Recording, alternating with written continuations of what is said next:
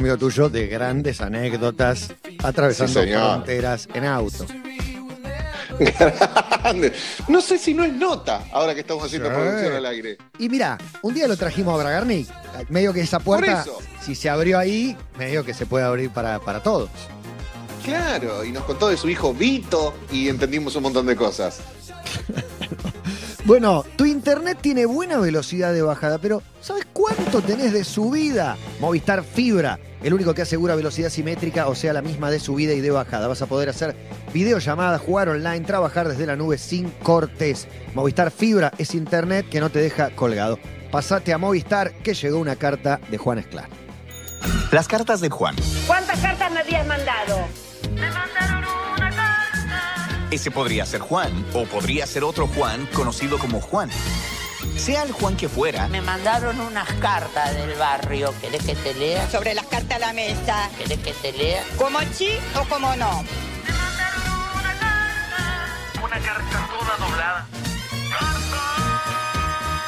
las cartas de Juan. Es excelente esta apertura que hace Mike. Sino, también conocido como Ranatronic. Es genial el collage sonoro. Bienvenido, Juancito, ¿cómo estás? Muchas gracias, Matías Martín. Estoy muy contento con mi, mi columna, mi, mi apertura de, de la columna. Estoy muy Es Puede hermosa. transmitir a su voz también, si quieres, claro, porque lo está diciendo de una Es manera. escritor, Malena. un poco- el escritor tiene un que poco estar triste. sufriendo. Sí. ¿Qué hago? ¿Respondo buena onda o la ataco? La ataco. Ataque. Ataque, ataque. No todo el mundo puede ser histriónico y tener voz de pito como vos. Hay gente que tiene que... Pero, pero, mi mujer me dijo lo mismo. eh, Cuando me hizo la devolución de la columna semanal, me dijo, che, todo bien, pero venís medio apagado. eh, las últimas dos. Y dije, bueno, pues ya había hecho una... Bueno, entonces eh, voy a tomar lo que dice Malena, voy a levantar un poquito. No, no, pero palabras. depende del No, tema también, porque Claro. creo que, claro, contaste una historia tremenda de una mascota que tuvo unas repercusiones que todavía deben, deben haber llegado. Incluso escuché algunas reflexiones que no las tengo a mano, pero muy interesantes respecto de, de lo importante de- del sacrificio, de la aceptación de la muerte, de cómo le cambiaste el destino para bien a ese animal, que lo mejor que le pasó había sido encontrarse con vos y, cerrar, de lo difícil que es tomar esas decisiones del sacrificio. No, no me quiero meter más lejos porque involucraba personajes públicos y escenas por ahí conocidas y discutidas por todos. eh, tomar esa decisión cuando se impone como la mejor, o la, o qué sé yo, no sé qué es la mejor, pero pareciera ser lo más indicado, siempre es muy difícil de decidir, ya hablando en humanos. Esto, bueno, de todo llegó y siguió llegando, ni me imagino a vos. Sí, sí, sí, de que contamos la historia de que, de que habíamos eh, sacrificado al perro, que lo digo bajito porque está mi hijo dando vueltas que todavía cree que está vivo. Eh, nos escribieron un montón de personas eh, con mil historias sobre perros y sobre mascotas y también ofreciéndonos eh, y contándonos para ir a adoptar y mil, mil cosas. Igual dijimos, eh, tomémonos un descansito, unas, por lo menos un- una semana o dos para, para, para juntar fuerzas y después encarar el tema de, de- del nuevo perro. Pero sí, toca fibras muy, muy personales, las mascotas, muy, muy sensibles y muy amorosas. ¿Ahí te gusta mi voz? ¿Cómo está, Malena?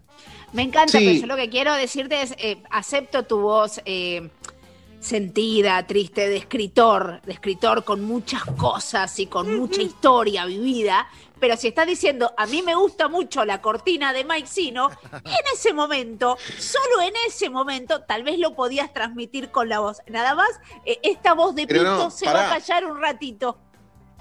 Jamás defendería a Juan Esclar, pero hay algo descriptivo que, digo, porque primero que te sabes defender muy bien solo y, y no quisiera cometer la torpeza de embarrarla aún peor, pero hay mucha gente que está en su casa con eh, criaturas pequeñas que usa un tono así más confidencial para que no se le despierten, porque después se echa a perder todo un trabajo de padre de, de andar amacando niños y zamarreándolos para que la fuerza centrífuga les apague el cerebro.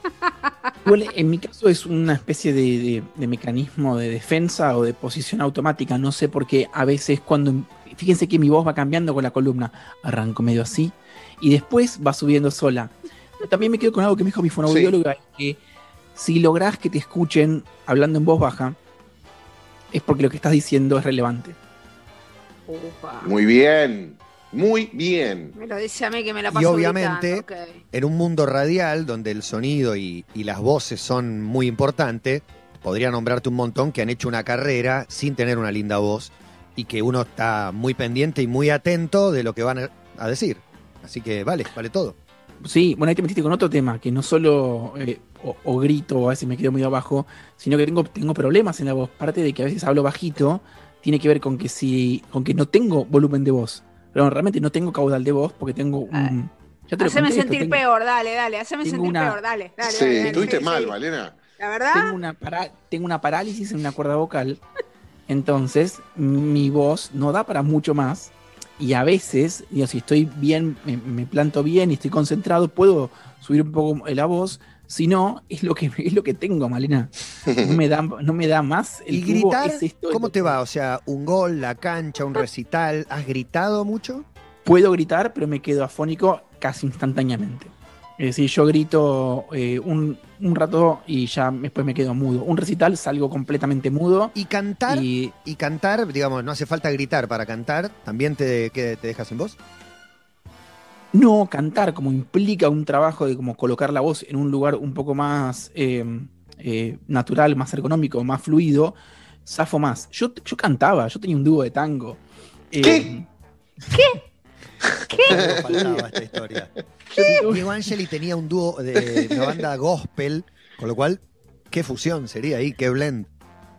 Con mi eh, el amigo, el doctor en filosofía Federico Burman, le mando un saludo, él tocaba la guitarra, yo cantaba, teníamos un dúo llamado Vladimir, y eh, un poco la joda era que eh, yo le pedía una, una- una palabra al público e inventaba una especie de historia, el guitarrista hacía tum, tum, hacía como una base medio tanguera, y yo recitaba una historia inventada con una palabra que me daba el público, y utilizaba esa historia para introducir Una el batalla de tango. gallos del tango.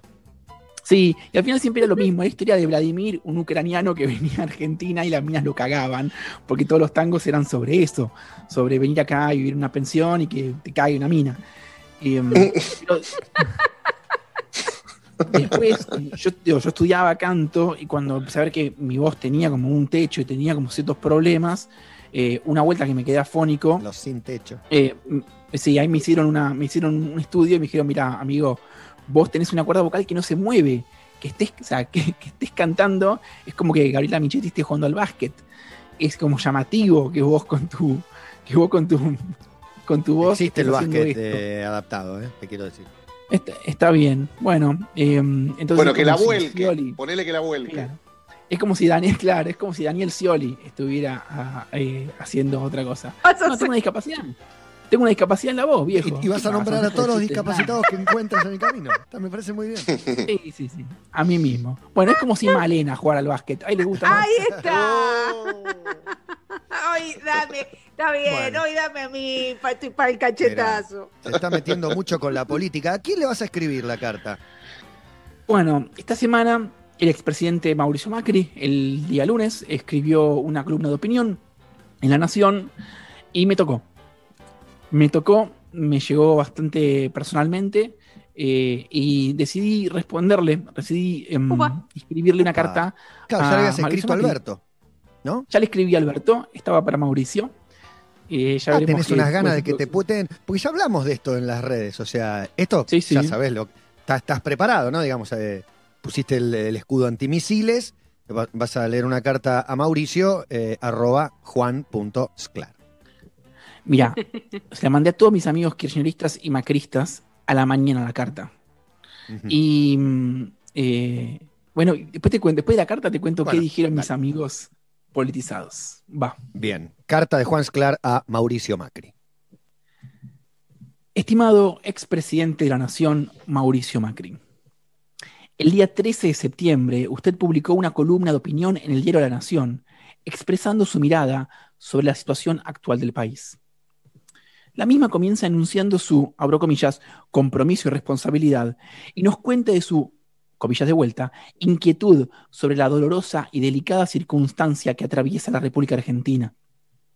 Hacia el final, luego de enunciar su deseo de una sociedad, comillas otra vez, en paz y unida, usted dice que la situación actual es una dicotomía.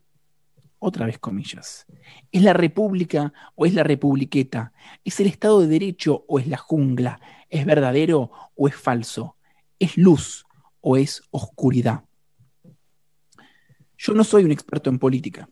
Opino como un ciudadano que tiene la suerte de acceder a un micrófono. Pero me dedico a escribir y de metáforas algo sé.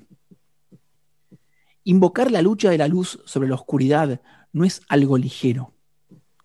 Las gestas heroicas de ese estilo tienen un solo final, la eliminación del bando contrario. La literatura fantástica y de ciencia ficción tiene los mejores ejemplos. La Guerra de las Galaxias, El Señor de los Anillos, Harry Potter. La contienda solo termina cuando la oscuridad es destruida. Si la luz y la oscuridad se enfrentan, no hay diálogo ni convivencia posible. Tampoco hay respeto por las instituciones o por las reglas del juego.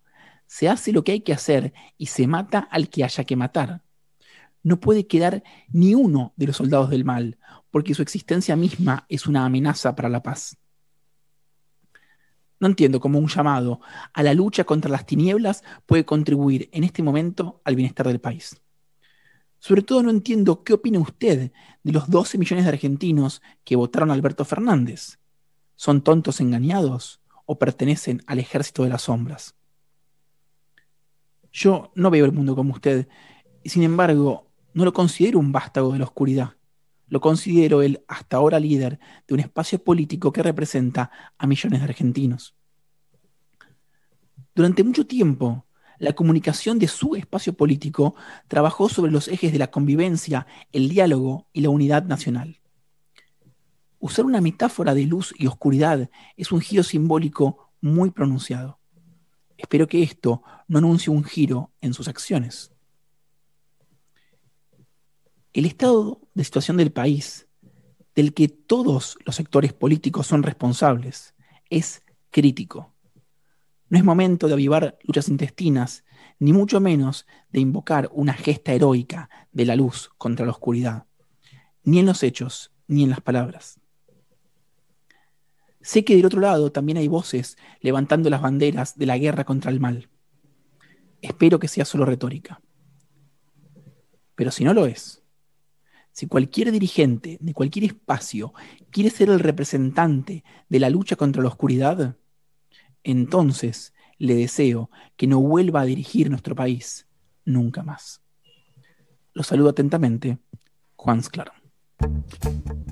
Carta de Juan Sclar para Mauricio Macri, que después de un silencio que hizo ruido, valga eh, la metáfora, volvió con una carta que también generó un hervidero político, incluso en su propio espacio, donde por primera vez se habían mostrado unidos, pero había, por supuesto, debate como en cualquier fuerza política, pero esta vez eh, salieron varios a, criticarlo internamente, mientras la reta se posicionaba en un lugar de liderazgo claro, junto con Vidal y Lustó, por ahí representaban una, una pata más eh, dialoguista, y ni hablar de eh, los funcionarios de su espacio político que, que gobiernan, porque hablando del gobierno, también está hablando de alguno de los propios. Emilio Monzó, antes alguien fundamental para él, pidió que se jubile y que no sea más eh, candidato.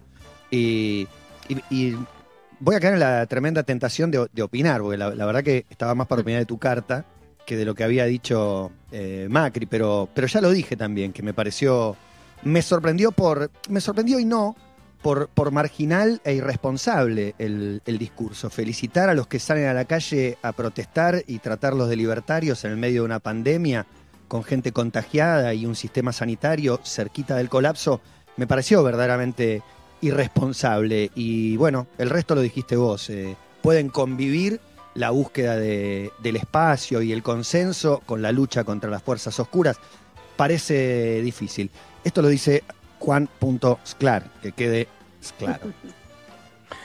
Eh, sí, y me metí con la parte donde habla de ganar las calles, que eh, me, parece como eh, también profundamente responsable, pero esto de la luz contra la oscuridad es un tema que, que venimos hablando acá en la, en la columna el año pasado también con la posmaldad venía con un, discurso, digo, el PRO desde sus inicios más dialoguista, como eh, enfrentándose de alguna manera a los discursos polarizantes, y ahora se puso muy de barricada, y es el peor momento para ponerse de barricada, viejo. Como no están las cosas para invocar una lucha contra la oscuridad y los malos y ellos contra nosotros. Sí, muestra también que su discurso real está mucho más cerca del de Gómez Centurión, un exfuncionario de, de su gobierno, que el de algunos de los que nombré antes, más eh, ubicados en el rol de dialoguista, por más que eh, Rodríguez Larreta al principio era alguien que estaba en la trinchera y, y jugaba fuerte, encontró en el rumbo de la convivencia política, me parece, su, su gran capital, que ahora lo tiene como una, como una figura central dentro de su espacio. Sí, No había leído la, la- la- perdón, la carta de Macri. Por supuesto que me parece irresponsable si llamó a, a salir a las calles en un momento de pandemia. Me parece de terror que se sigan haciendo juegos políticos, sobre todo discursivos, no, no de gestión ni de toma de decisiones importantes, eh, cuando hay tantos muertos ¿no? en el medio por una enfermedad que se está sufriendo en todo el mundo. Eh, y lo que más me causa gracia es que arranque, no sé, instalándose como el adalid de la unidad nacional y termine hablando de cosas tan polarizadas como la luz y la oscuridad, o no sé, eh, los buenos y los malos. Eh, al- en la jungla, ¿viste? Eh, si hay algo más insalubre que esto en este momento, díganme. Tremendo, y no sé, digo, por dos aspectos, la pandemia y después también, eh, yo por ahí me estoy volviendo un poco más viejo, un poco más amargo, pero es difícil pensar que esta crisis se gestó en estos 10 meses. O sea, si venís de gobernar cuatro años, lo mismo pasaba con, lo mismo pasaba con Cristina en los primeros meses de Macri. Si de repente en los primeros meses de Macri estábamos mal, y mirá, también la gestión anterior tiene responsabilidad siempre. Entonces, eh, de repente colocarse en un lugar tan polarizado de luz y oscuridad, cuando parecería ser que esto es, un, digo, es una crisis ya digo, del sistema político en general, eh, y donde ya digo, la responsabilidad empiezan a caer en todos los bandos, porque la crisis es muy profunda, ponerse en buenos y malos es muy difícil, pero al mismo tiempo ese discurso prende. Prende un montón. Hay mucha gente Sí. queriendo consumir el discurso de la luz y la oscuridad y de la Es que polarización. hay un poco de lo que hablábamos el otro día con el dilema de las redes sociales y esto de que un, un porcentaje, un 20% de, de, los, eh, de los fanáticos de una fuerza política antes creían que los otros eran unos boludos y ahora creen que son un peligro y una amenaza y que hay que salir a, a- a combatirlos. Eso es un peligro. Y por supuesto, Macri ganó eh, porque enfrente tenía un candidato que no generó ningún entusiasmo y además porque veníamos de un pésimo gobierno de Cristina. Y ahora ganó Alberto Fernández porque veníamos de una desastrosa gestión de, de Mauricio Macri. ¿Qué te dijeron tus amigos macristas y kirchneristas? Que veo que tenés de ambos. Sí, Ah. te- em, presento la particularidad de tener eh, amigos que militan en el trotskismo y amigos que trabajan en FMI, em, en el Muy mismo bueno. chat. Y puede ser el mismo. ah, muy bueno. Hermosa Y- diversidad. O, o- Ah. o que militan, eh, o que militan en espacios más eh, filokirchneristas, y, digo, tengo de todo. Em, eh, a la primera versión, todo el mundo eh, me dijeron que le baje un tono, porque me conocen, y yo estaba muy enojado con Macri. La verdad que me puso, la carta esa me puso del orto. Entonces la primera versión estaba bastante caliente. Qué bueno que bajaste. Y, y, mm, y lo que me dijeron es, mira, o sea, más allá, ellos saben que más allá de mi, de cuál es mi simpatía frente a las opciones políticas, en, mi, mi militancia fuerte tiene que ver con la no polarización. Yo, eso es, es- o sea, esa es una, una de las banderas, una de las cosas que más me atraviesa. Perdón, Sí. Juan, te- ¿tus eh, amigos kirchneristas también te dijeron que bajes el tono o ellos te Sí. decían dale más duro? Ah, todos, era Sí. unánime. Ok, ok. Fue unánime. Fue unánime. eh, o sea, los, los kirchneristas me lo dijeron, me dijeron, mira, yo estoy recontra de acuerdo con tu, con tu carta más incendiaria. Pero, pero te perdés, eh, se pierde la posibilidad de que tu mensaje sea mejor escuchado si vos arrancás criticando eh, a, la, a la persona de Mauricio Macri. Si no, es lo que, si no es lo que vos estás atacando. No estás atacando la gestión. Estás atacando el discurso de luz y oscuridad, que también se replica del otro lado. Como tampoco me puedo hacer el boludo con eso. Por No. supuesto. Eh, em, Y con la misma entonces, virulencia, o sea, se alternan en el poder, pero el estilo es un- muy parecido, digamos, en el núcleo duro de ambas fuerzas. Y, y- y a ninguno de los lados les da el piné a esta altura para decir somos la luz. Ya está, viejo, se les corrió la media a todos. Dejen de joder con que son la luz, porque no lo son. Si hay luz y oscuridad, probablemente estén todos del lado de la oscuridad. Y la luz no sabemos dónde está. Pero el, el- el- el discurso épico de la lucha contra la oscuridad, eh, bueno, que yo, a mí, me, a mí me, han, me han perdido en ese sentido como seguidor. Sé que, o parecería ser, y yo entiendo que detrás de esto hay un cerebro de comunicación, que no es una monografía que se, levantó y escribió Mauricio a la mañana, y que están apostando a eh, el discurso de- del enfrentamiento y de la lucha contra la oscuridad. Eh, realmente, o sea, yo tengo un sueño muy amargo, ¿no? Que es eh, que ganen los sectores moderados de ambos lados. Es decir, que lleguemos a una especie de alternancia centro-izquierda, centro-derecha, donde eh, se pueda, como políticas de Estado, algún tipo de diálogo entre sectores. Sé que eso es medio como que no va a soy suceder. un soñador, no soy el único. Soy un La soñador. utopía argentina. Supón, La- termina cantando auto- supón. Claro, un supón de la amargura, tengo un supón de la tranquilidad. Eh, es, es- es mi apuesta. Pero, pero parecería que no, que no va, que no va a suceder. Por suerte empieza a haber eh, eh, cada vez más también como trabajo sobre el discurso de che, bajemos la apuesta. Como no, no redoblemos la apuesta.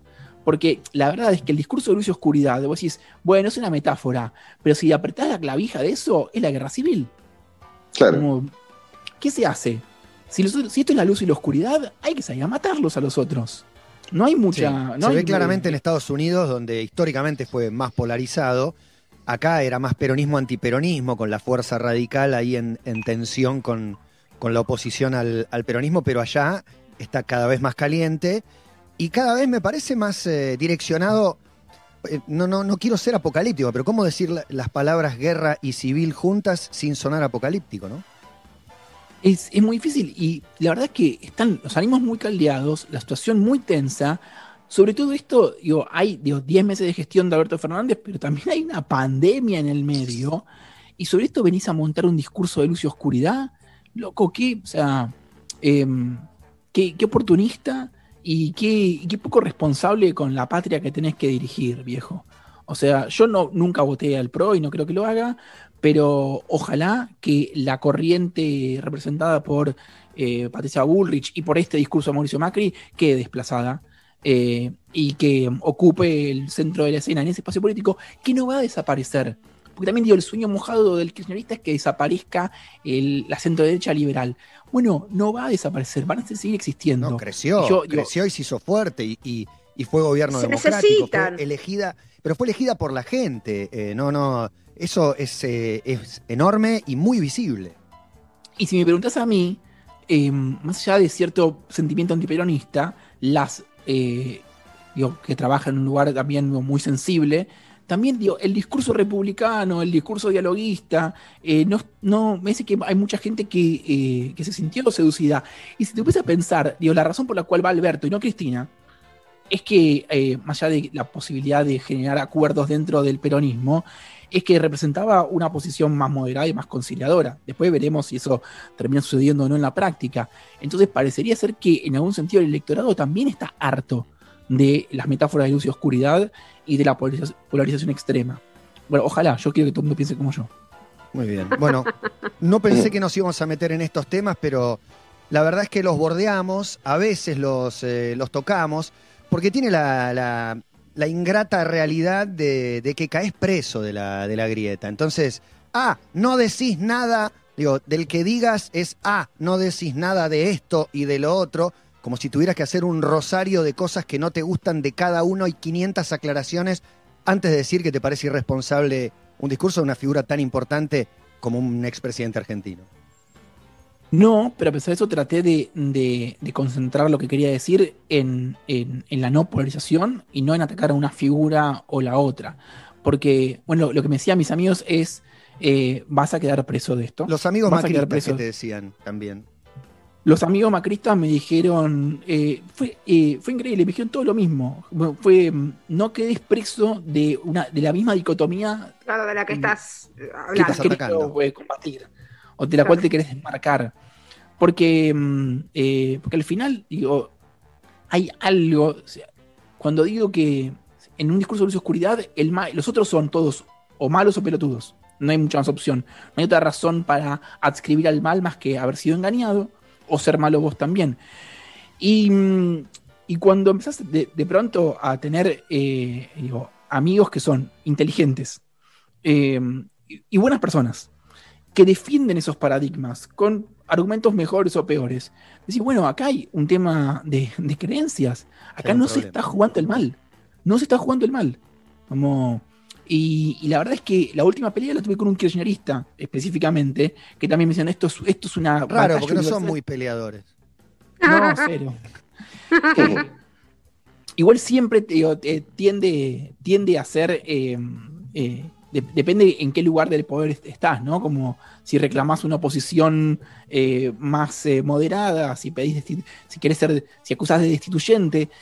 Pero lo que yo me quedo pensando es por qué es tan seductor la, la maldad. Digo, la idea de un malo.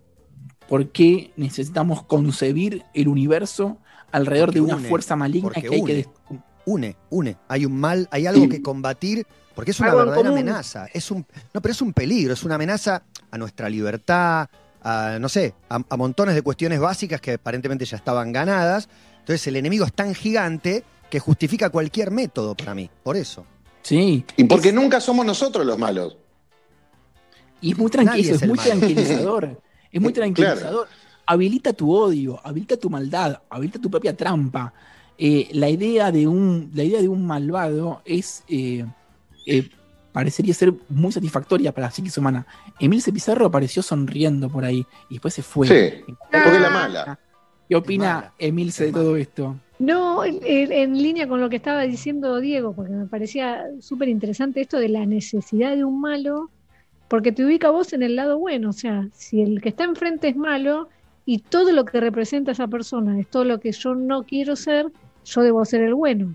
Y no es así. Y también esta cosa de el absoluto, la parte por el todo, es eh, no me gusta algo del otro, no me gusta nada del otro. Entonces pasa a ser un enemigo y lo peor. Y esto del blanco y negro es eso. Mismo, si hacemos el ejercicio de mirar cada uno, ¿qué le gusta de uno? ¿Te gusta todo? ¿No? ¿Te disgusta todo? No, bueno, creo que parte del ejercicio que haces de llevar las aguas para escucharnos es parte de eso. Tipo, bueno, quizás esto no me gusta, esto sí, esto no, de esta persona, de este movimiento, de este partido político, pero lo que plantea este juego de luz y oscuridad es a todo o nada. Y el otro tiene que desaparecer, con lo que significa esa palabra. Y lo digo de los dos lados. Sí. eh, bueno, dije desaparecer. Mi, mi, mi cara termina y dice nunca más. Eh, yo no creo que nadie del espectro político hoy sea la dictadura. Me parece que hemos em, achacar o alinear a cualquier persona del, espectro político hoy con la dictadura, salvo algún trasnochado, es un error. Pero apretado todo el pomo de la luz contra la oscuridad, ¿y dónde terminás? Bueno, en, en la eliminación del otro. Entonces, em, también a veces, un poco los que creemos en esto, los que queremos salirnos de la dicotomía tan, tan intensa, quedamos como un poco anulados en la inacción. Y, quizás lo que, algo que se puede hacer, algo digo, eh, positivo y tangible en el mundo es marcar los momentos en que el discurso se polariza. Marcar el momento en el cual eh, la metáfora de luz y oscuridad entra en juego y anularla y denunciarla, decir tipo, che, esto no. Mirá, todos los que piensan, todos los que no piensan como yo no pertenecen a las tinieblas. Basta decir eso, está mal. Sí, a mí también me, encantaría en este plan utópico, Juan, que profundicemos la autocrítica, que limpiemos nuestros espacios, porque si estás levantando algunas banderas y estás marchando con gente que está inclusive opuesto a tu ideología dentro de tu mismo espacio político, también ahí hay un, hay un peligro. Y si quieren otro día hablamos, para mí el macrismo no existe. Macri termina ocupando un lugar que los no peronistas, tampoco me gusta utilizar el antiperonismo, porque no, no sé si quiero eliminar al peronismo. Por ahí no te gustó la gestión, no, no te sentiste representado y no votás al peronismo. Y eso no quiere decir que seas anti y que lo quieras eliminar. Pero Yo bueno, también voy con vos en, en esa marcha de tratar de, de- de- de juntar algunos eh, criterios y no de todo el tiempo estar tratando de eliminar al otro. Pero, pero el Pero- macrismo como ideología no existe. No, es un discurso al que escriben algunos que están huérfanos de líder. Pero me parece que hoy hay una intolerancia, eh, que creo que eso es una de las peores cosas también que hay, que es intolerancia y el no escuchar, eh, no sé si les pasó, o sí sé que les pasó 28 mil veces, que ante la misma opinión, o sea, ante un tuit, te, tildan de macrista, aunque digas que no existe, te tildan de macrista o de eh, kirchnerista con un odio encarnizado, digo, no hay, como una falta de escucha, hay un atacar al otro, digo, pero para mí hay una necesidad, es como los, todos hicieron campaña atacando al otro, sin el otro no existen también, no tienen identidad para mí hoy por hoy sin el otro. Pero hay un sentar las bases que me parece como el espíritu de la carta de Juan, que es tipo, hablando mal y pronto, es con esto no se jode. Como que hay eh, arreglos básicos de que hasta acá no podés joder con esto. Y me parece que eso quedó en evidencia, aunque quizás se tardaron un poco, con la otra, el otro día la imagen de los patrulleros en Olivos. Y la oposición salió a decir, bueno, no, o sea, esto no, este es el límite. Ahora, es tensar de la cuerda y hasta dónde. Y lo que decía Diego de, Macri como líder, el otro día dio una entrevista a Monzó, que era una de las personas fuertes del- de la oposición, y habló de un rejunte, de que habían hecho un rejunte en oposición a otra fuerza. Y así vamos y nos van pasando cuatro años, cuatro años, cuatro años, y no sé dónde vamos a terminar. Lo, lo que decís sobre los límites y el consenso general, eh, digo, los patrulleros en Olivos. Dualde diciendo, ojo con el golpe de Estado, y después diciendo estoy psicótico. Eh, lo veo a Alberto como, como de la Rúa, digo, alguien que se que mandato. Es como, y yo me preguntaba como con, con Diego, ¿cómo hacemos, o sea, cómo, hacemos- cómo, de- cómo salimos a defender estos valores? O sea, es la, la marcha de la tranquilidad, la, la marcha de bajen un cambio, viejo, que acá nadie es demasiado bueno. Eh, es difícil articular un espacio que, eh, que quiera destituir los discursos polarizados de luz y oscuridad.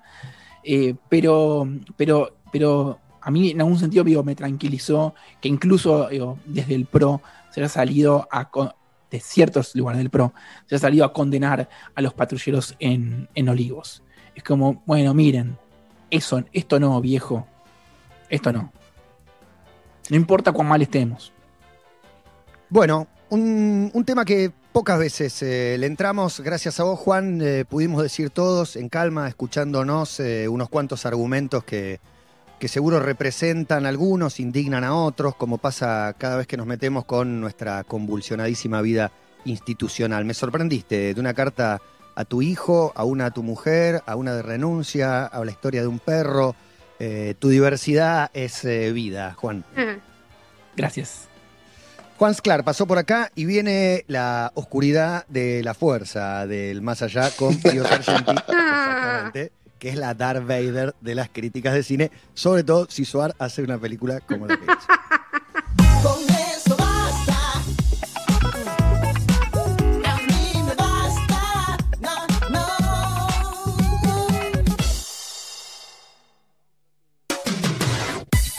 Metro951.com Donde estés. Estás en Metro.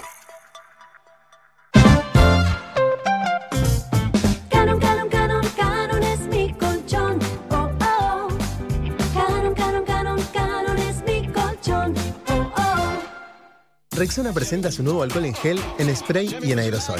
El alcohol en gel contiene glicerina que cuida y no reseca tus manos. El alcohol en aerosol y en spray tienen 70% de alcohol en su fórmula y cuidan tu piel. Tus manos protegidas en todo momento. Rexona no te abandona. Si te duele la panza, que sea de risa. Para todas las demás molestias y dolores abdominales, existe Sertal. Sertal. Qué felicidad sentirse bien. Joggers. Proba los pantalones más cómodos aprovechando su 3x2 combinable en todas las prendas de la mejor ropa urbana. Joggers. Estamos en Palermo y en joggers.com.ar. Tomás algo frío, un pinchazo. Tomás algo muy caliente, otro pinchazo. Eso podría ser sensibilidad dental y es algo que no deberías ignorar porque con el tiempo puede empeorar. Proba con Sensodine, la marca número uno recomendada por odontólogos para la sensibilidad dental. Para más información visite sensodine.com.ar. Fútbol hamburguesa, agranda el combo y ahora incluye birra. Sí, la King of Beers auspicia esta sección con todas las novedades deportivas para saciar nuestra sed de fútbol. Todos los lunes en Basta, Budweiser, Be a King. Beber con moderación, prohibida su venta a menores de 18 años. ¿Me dejas ver qué IPF está más cerca? Pero me compras una alfajor ahí. derecho un kilómetro. Con los puntos Serviclub le podemos llevar un jueguito a Mati. ¡Que viva! Todo para ustedes. No, para vos está el 10% pagando la nafta desde acá. App IPF. Cuando una app te resulta tan útil, es un camino de ida. Pará, pará, pará, pará, pará. ¿Vos me estás diciendo que hay un nuevo SIF Lustramuebles? SIF. ¿Para maderas, cuero y metal? SIF. Pará, pará. A ver